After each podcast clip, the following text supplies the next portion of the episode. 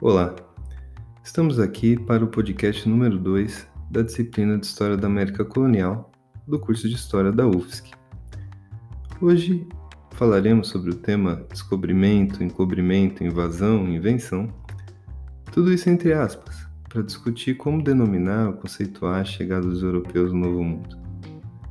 Teremos como base texto O Processo de Invenção da América, na verdade um fragmento desse texto, que está no livro A Invenção da América, do historiador mexicano Edmundo O'Gorman, publicado originalmente em 1956, que tem essa edição brasileira de 1992. Né? Antes de mais nada, antes de, de, de, tocar na análise do texto sobre a expedição Cristóvão Colombo e seus desdobramentos, né?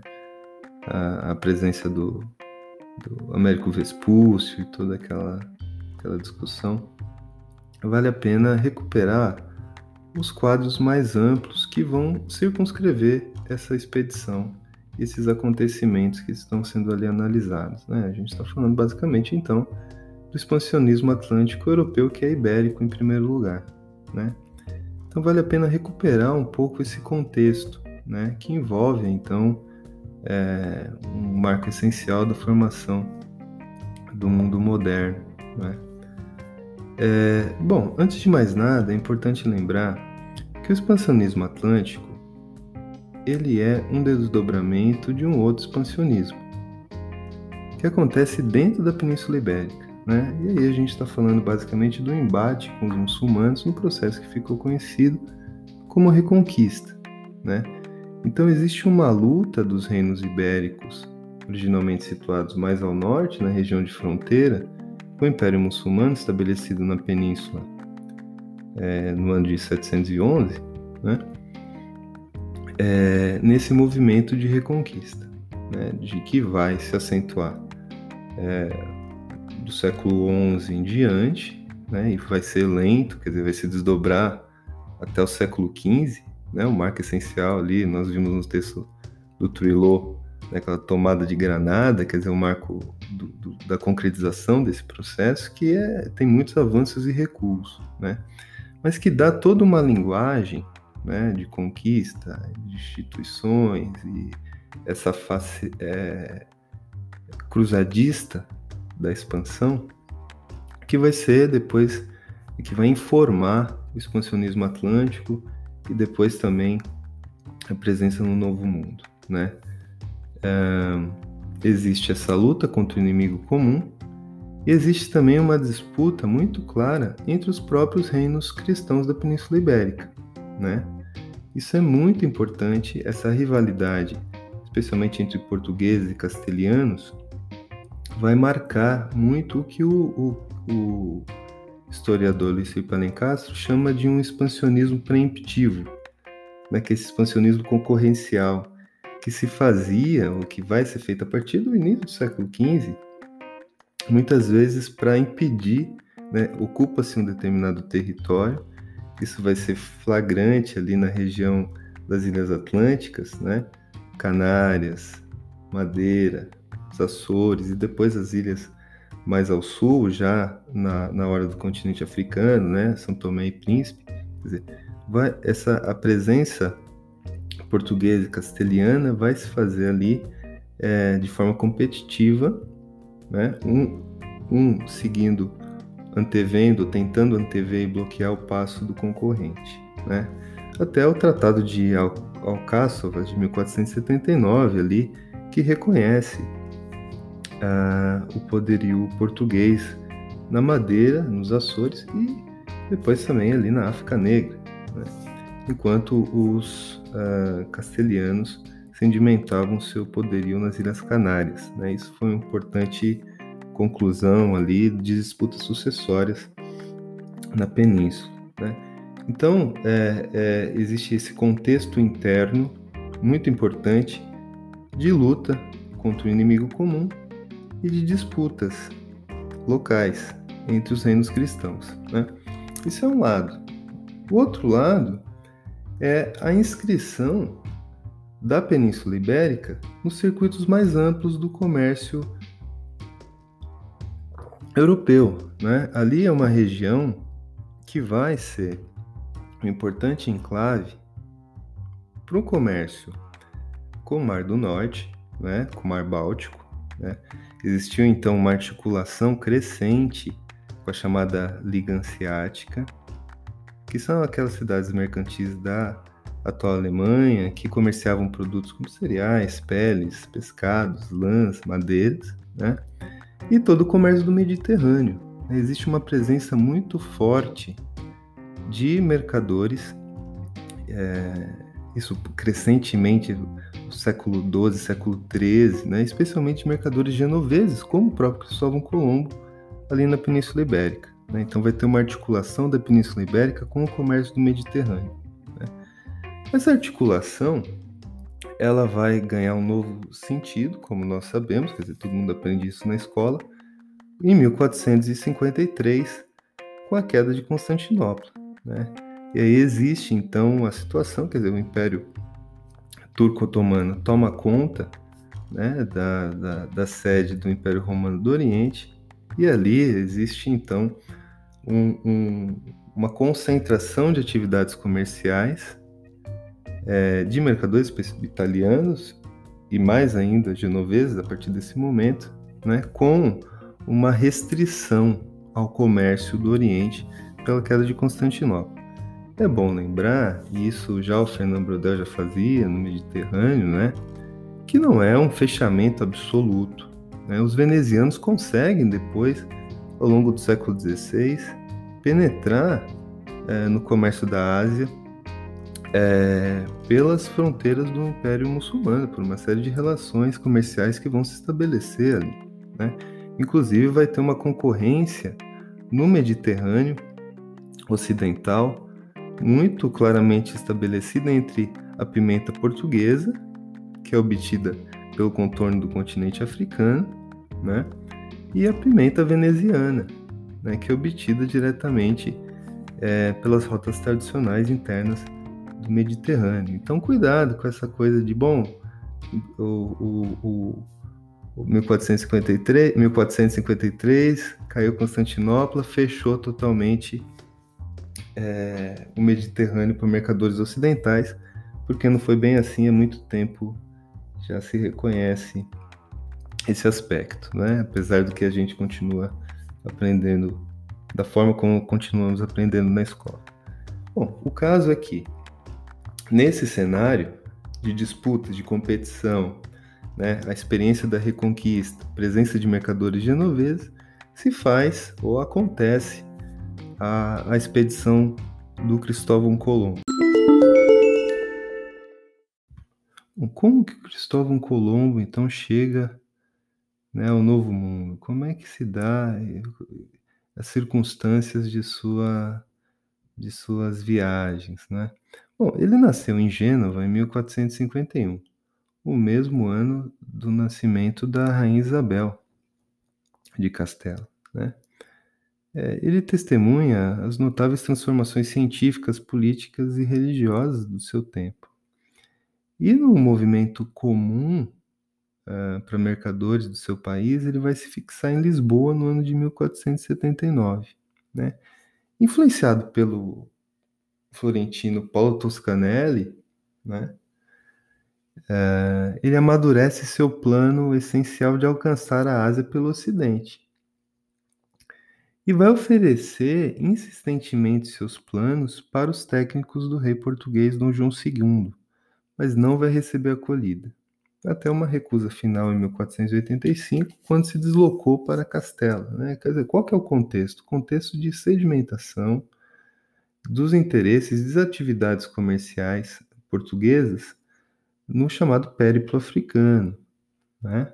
Quer dizer, Portugal estabelecendo feitorias ao longo da costa africana e um circuito que levaria os mercadores portugueses à superação do chamado uh, Cabo das Tormentas e à fixação e desenvolvimento de relações e atividades comerciais para obtenção de especiarias, especialmente pimenta, é, na Ásia. Né?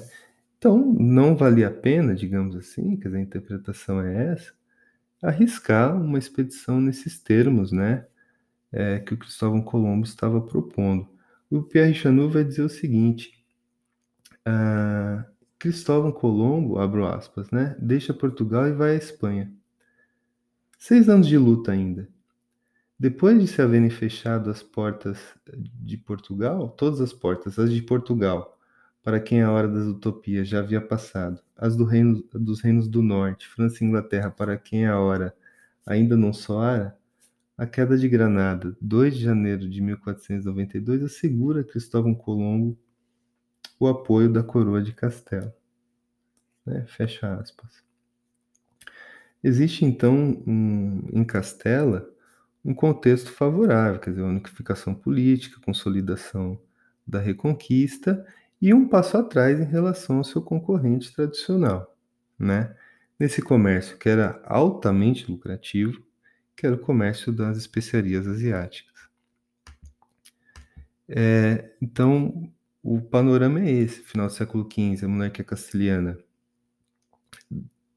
consolidando não é, é politicamente a, a, configuração do que viria a ser chamada Espanha, ainda com muita autonomia regional, né, a chamada monarquia compósita, né, que vai dar ali ainda muita, é, vai garantir jurisdições, leis, línguas próprias, mas existe ali uma, uma centralização, uma unidade política, pelo menos, né, é, que, e vai dar os seus uh, primeiros passos uh, rumo ao expansionismo atlântico de uma forma mais extensiva, né?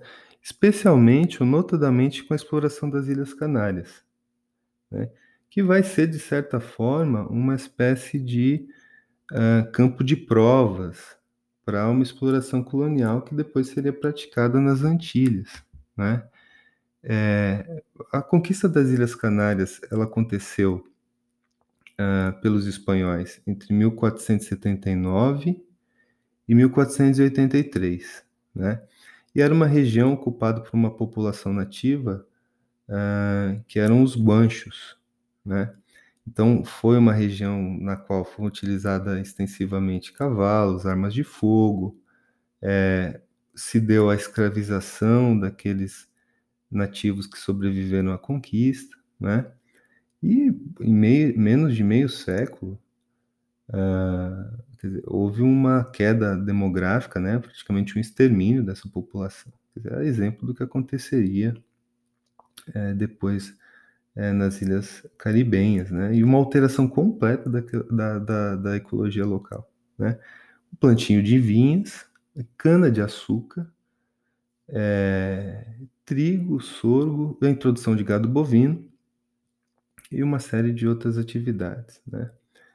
É, então, ali, esse é um, é um, um campo de provas né, para a posterior expansão da América. Aqui cabe um destaque para o açúcar, né? Açúcar é escravidão agrícola comercial, é, que é um produto que vai ser então explorado nessas ilhas atlânticas, as Canárias, mas também na Madeira, pelos portugueses, depois São Tomé e Príncipe, né? Uma prática originalmente é, do Mediterrâneo Oriental, de Chipre da Sicília, que foi transplantado ali para a região uh, atlântica, por ação de mercadores uh, italianos, particularmente uh, genoveses. Então, os portugueses na Ilha da Madeira, mais tarde São Tomé e Príncipe, os castelhanos na, nas Ilhas Canárias, com esse, com esse investimento genovês, né? recriando um complexo mediterrâneo de engenho, exploração de mão de obra escravizada, inclusive. Né? Esse é o panorama. É, bom, aliado a isso, diante da primazia portuguesa na rota africana, Colombo buscou convencer os reis católicos de que seu plano era uma alternativa viável, não é? Então foram ainda seis anos de tentativas, até que finalmente, no final de 1491, ele conseguiu o compromisso do patrocínio necessário para a expedição. Né? E aí, em 17 de abril do ano seguinte, 1492, obteve lá as capitulações, ou as capitulações da Santa Sé, foi formalmente, por esse documento, autorizado a buscar e ocupar novas terras, sendo nomeado governador e vice-rei hereditário dos territórios que viesse a conquistar e descobrir.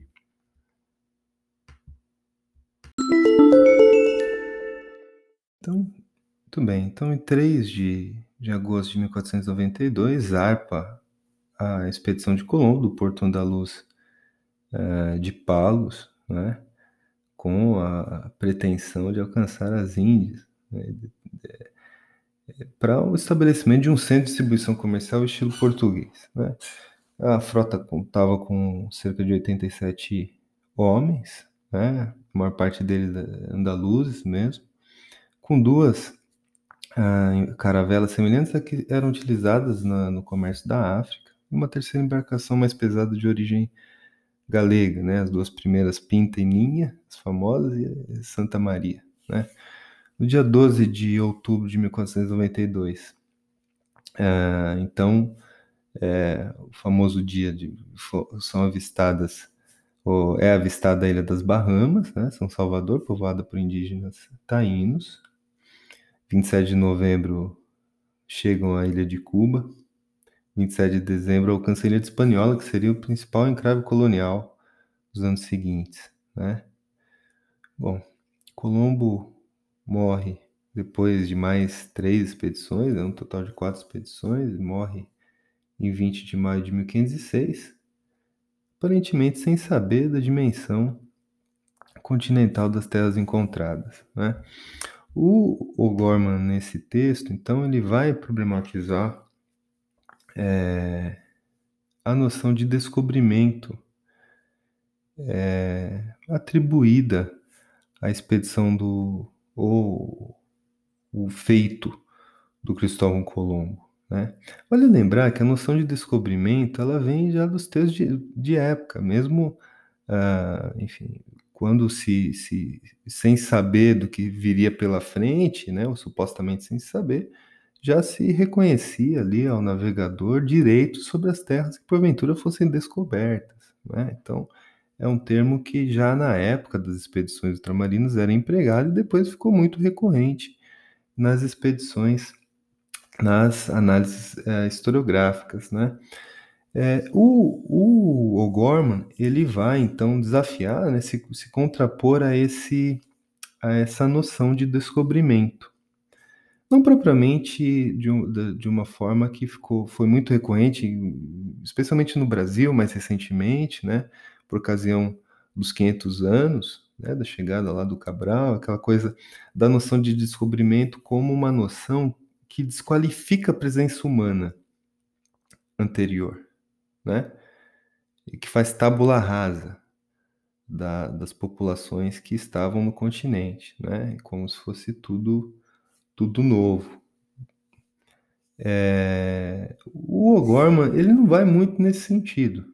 Ele vai dizer que não é descobrimento, porque não, basicamente do ponto de vista lógico, segundo ele, não era possível descobrir algo que não existia, porque a América não existia e não vai passar a existir automaticamente com a chegada do Colombo. Ela teve que ser inventada. Né? Então ele parte da premissa de que algo só se configura enquanto um ser, né? só é, só existe efetivamente, né? é um ser dotado de um sentido, de características socialmente reconhecidas a partir de sua incorporação em determinado contexto cultural. Isso é um processo histórico. Então não basta aquela porção continental como um dado geográfico. Isso não é suficiente para configurar a América. A América foi um, um, é um conjunto de então de atributos. Né? Então a ideia central do texto é de que a América, compreendida como uma porção de terra de natureza continental, desconhecida pelos europeus, despregada do que se compreendia como ilha da Terra, foi uma invenção, no sentido de que correspondeu a uma série de atributos imputados ao território de forma gradual, a partir dessas expedições ultramarinas é, da virada do século XV para o século XVI, né? E depois foi reconhecido na cartografia e assim por diante, né? O, ponto de vista do procedimento metodológico, o Gorman procede então a uma análise diacrônica. Ele busca então evitar o anacronismo de dizer que já chega na América, já se. Bom, é, primeiro que não se sabia a proporção do que se tinha encontrado, em primeiro lugar. Em segundo lugar, que não era aquilo que depois vai se dizer que, que é, né? Então, ele vai dizer o seguinte, ou ele vai fazer o seguinte, analisar uh, as impressões, né, os relatos, a partir dos diários, das cartas e assim por diante, dos exploradores e de seus contemporâneos, para tentar uh, descortinar a forma gradual através do qual foi sendo reconhecido factualmente a natureza das terras encontradas. Né? Que era um continente que fazia que, era, que configurava uma outra parte da Terra, alterando então toda a concepção, rompendo com aquela concepção que imperava até aquele momento, né? E ao longo do texto, o O'Gorman vai fazer uma comparação interessante entre a perspectiva do Vespúcio e a dele, né? A, a perspectiva do, do, do Colombo, segundo O'Gorman, era uma perspectiva a priori.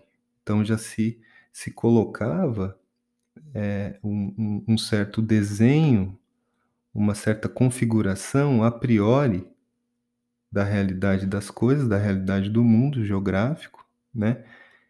E tentava se encaixar as evidências todas que eram colocadas naquela, uh, naquele esquema pré-concebido.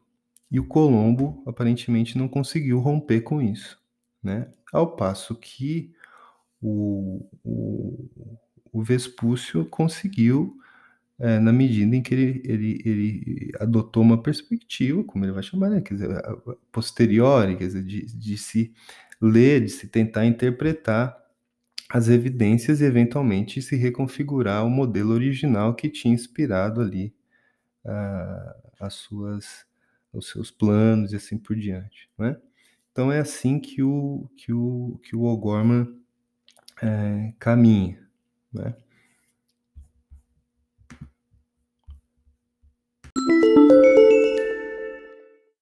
Nessa perspectiva, quer dizer, faria todo sentido que o nome do continente fizesse referência a Américo Vespúcio, né? América, e não ao Colombo, né? quer dizer, tendo sido Américo Vespúcio a declarar, a constatar que se tratava efetivamente de, de um novo continente ali em suas cartas é, e anotações. Né? Bom, é, o texto mais adiante ele vai destacar, quer dizer, a, do ponto de vista cartográfico, tem um mapa bastante conhecido do Van Miller, em 1507, que já usa a denominação América, né? E uh, depois uma série de outros mapas, década de 1520, 30, 40, vão assumir a denominação. Né? Tem um mapa importante, que é de 1538, de Gerard Mercator, né? que vai aplicar pela primeira vez o termo a todo o continente. Né? É, mas eh, tem vários avanços e recuos nesse sentido. Né? O que o, o o Jerry Brunton argumenta, por exemplo, tem um livro bastante interessante que é a História do Mundo em 12 Mapas, né? É, que é o nome América também, ele vai ser mantido e vai pegar, digamos assim, porque ele não fazia referência a nenhum país especificamente. Tinha uma certa neutralidade aqui, né? Então esse nome ele vai ser adotado é, não devido a qualquer acordo a respeito de quem descobriu, é, mas porque era um termo disponível, aceitável do ponto de vista político, né? Então, quer dizer, existia efetivamente, é o que o, que o Gorman vai, vai destacar, um processo paulatino de reconhecimento das dimensões continentais daquele território, né? É, que foi sendo revelado aos olhos europeus a partir de 1492, Uh, e também a, a, incorporação e a adoção do nome América, né? Na, na, cartografia e tal. Os espanhóis vão chamar as Índias, as Índias de Castela, né? Inclusive o direito que vai existir na, nas colônias espanholas é o direito indiano. Eles nunca adotam efetivamente na documentação a designação América, isso ponto de vista do Império Colonial Espanhol. Muito bem, mas como fica aquela questão das terminologias? Né? O certo é o quê? É descobrimento ou invenção? Né? A América foi descoberta ou ela foi inventada? Né? Para nos ajudar a complicar um pouco mais o cenário, nós podemos trazer aqui as considerações do filósofo Henrique Dussel, filósofo argentino, radicado no México. Né? Ele tem um conjunto de, de, de, de conferências é, que foram publicadas na forma de livro, temos acesso em português, sobre 1492. Né? O Henrique Dussel ele faz um, traz um contraponto crítico ao, ao Gorman, não a ideia que houve uma invenção em si. Ele, ele acredita, o, o Dussel, que de fato houve um processo de invenção. Mas não foi a invenção que o O'Gorman é, destaca. Na visão do Dussel, a, a visão, a tese do O'Gorman é profundamente eurocêntrica. Né? E não consegue perceber que o que foi inventado foi, na verdade, um ser asiático que foi imputado às populações locais. E esse ser asiático, então, é uma barreira inicial que vai existir na cabeça mediterrânea daqueles exploradores, não é? que inclusive tem a ver com a denominação índio. Né? Então, é, uma, uma, é um ser asiático que encobre o outro. Né? E daí a noção de, também de encobrimento. O O'Gorman, uh, o O'Gorman não, desculpem, o Dúcio vai seguir, na verdade, numa linha de que não existiu ou uma coisa ou outra, na verdade foram estágios, porque o estágio seguinte teria sido sim de um certo descobrimento, né? de uma experiência de reconhecimento do novo, em se tratando de territórios e também de populações. Né? E esse reconhecimento, ele gerou então as transformações que estão por trás do nascimento da modernidade. Né? esse girar do norte da bússola do Mediterrâneo para o mundo atlântico, incorporação da América, que vai reconfigurar as concepções até então existentes e, e vai dar vazão, quer dizer, à modernidade e à modernização dos povos incorporados mediante a ação do imperialismo colonialista europeu, que vai ser mediado pelo um passo seguinte, né, que é o da conquista né? Então, o que o, o, o Dúcio está uh, ah, discutindo que não é a existência de uma coisa ou outra, mas são estágios de um processo integrado, né? E depois da conquista a colonização, a conquista espiritual, ele também faz uma discussão sobre aquela coisa, bom, houve um encontro de culturas ou um choque, né? Ele vai, é claro, dentro dessa perspectiva, é, realçar a questão do choque, né? Então aqui ele vai entender, o Henrique Dúcio, que houve então sim um momento de descobrimento. Né? É uma noção polêmica. Né? Existe, existe um contexto recente né, uma, sobre uh, um museu do descobrimento em Portugal, né? e toda uma questão política em torno disso. É, a Júnia Furtado, que é uma historiadora conhecida da Federal de Minas Gerais, vai se contrapor à denominação e vai dizer: de início nos contrapomos à denominação e não ao museu em si. Ao nomear, define-se a forma como a história será, será apresentada ao público. Neste caso, falar de descobrimento representa uma visão eurocêntrica. As terras conquistadas por Portugal já existiam, tinham sua própria história. Em vez de descobertas, elas foram invadidas, por vezes destruídas e palco de genocídios históricos, como o das populações indígenas no Brasil. Né? Vejam que, assim como o Gorman, a historiadora Júlia Furtado se contrapõe à ideia de descobrimento, mas por uma razão totalmente distinta, né? que para ela se dá pelo fato dessa noção propiciar uma desqualificação da história e da própria presença humana das populações indígenas né? Enquanto que para o O'Gorman, o problema do descobrimento está no fato de que a América não pôde ser descoberta porque simplesmente ela não existia, né?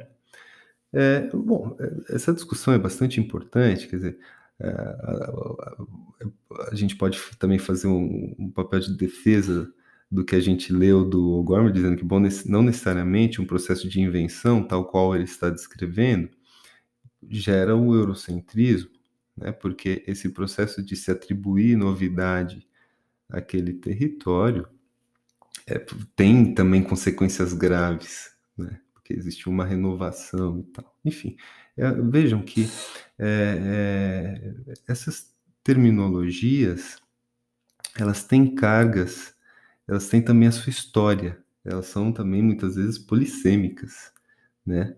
É, há quem vai defender a ideia de descobrimento como algo que enaltece a grandeza das ações europeias e dos grandes navegadores também, como no caso aqui nessa reportagem, que depois eu vou disponibilizar a vocês, também acontece.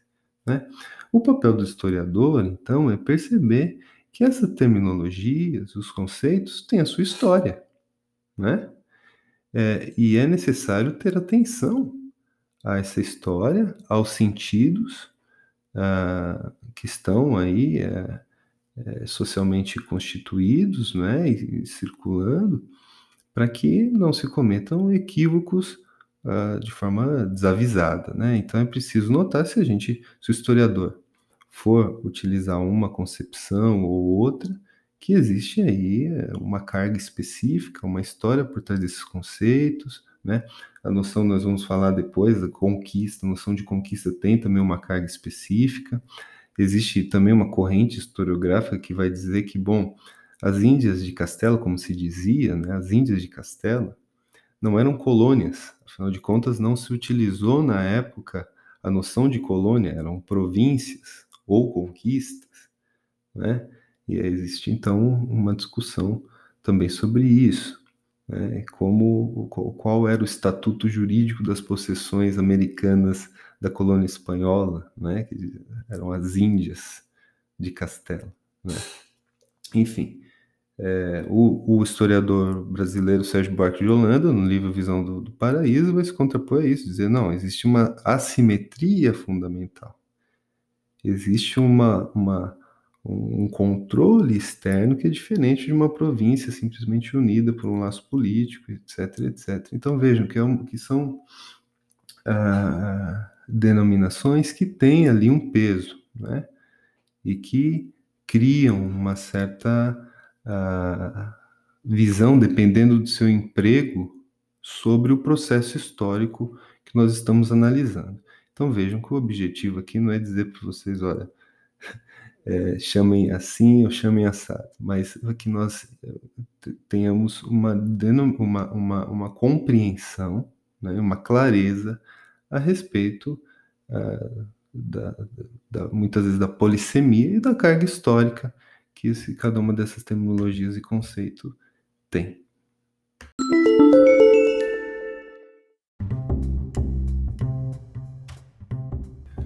Chegamos ao fim de mais um podcast. Fiquem ligados aí com as novidades. É... E forte abraço a todas e todos.